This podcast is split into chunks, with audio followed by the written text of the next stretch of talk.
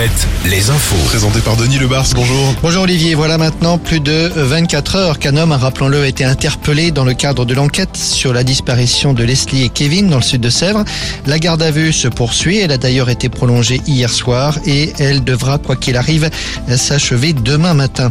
Le trafic, les trafics de tabac à Angers, une femme de 42 ans doit être jugée en comparution immédiate aujourd'hui.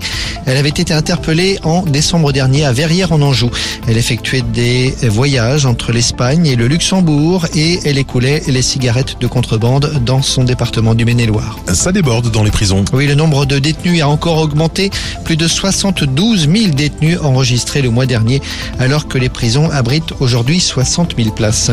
Charles III annoncé à Bordeaux. Le roi, qui sera couronné début mai, doit, rappelons-le, venir en France à la fin du mois de mars. Selon le quotidien Sud-Ouest, Charles est attendu à Bordeaux le 28 mars. Il pourrait d'ailleurs se rendre dans d'autres lieux de la Gironde. Pour l'instant, pas de confirmation.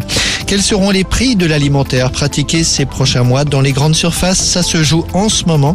Les négociations entre la grande distribution et les entreprises agroalimentaires doivent s'achever ce soir et dans certains cas, ça se règle tout dernier moment.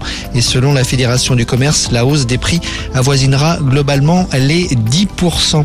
Les restos du cœur, de plus en plus sollicités, l'association annonce une hausse de 22% des personnes accueillies cet hiver, 22% de plus que l'an passé. Les restos du cœur qui organisent leur collecte à la sortie des grandes surfaces vendredi et samedi. La mort de Juste Fontaine, l'un des grands noms de l'histoire du foot français. Il reste le détenteur du record du nombre de buts marqués en Coupe du Monde. 13 buts marqués lors de la Coupe du Monde 58 en Suède.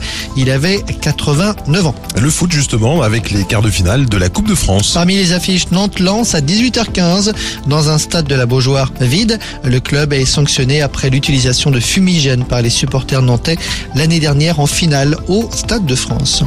Alouette, la météo. Retour à la normale sur les routes de Bretagne après les averses d'hier après-midi et le froid de la nuit dernière et bien du verglas ce matin par endroit. Cet après-midi du soleil partout à nouveau avec des températures maxi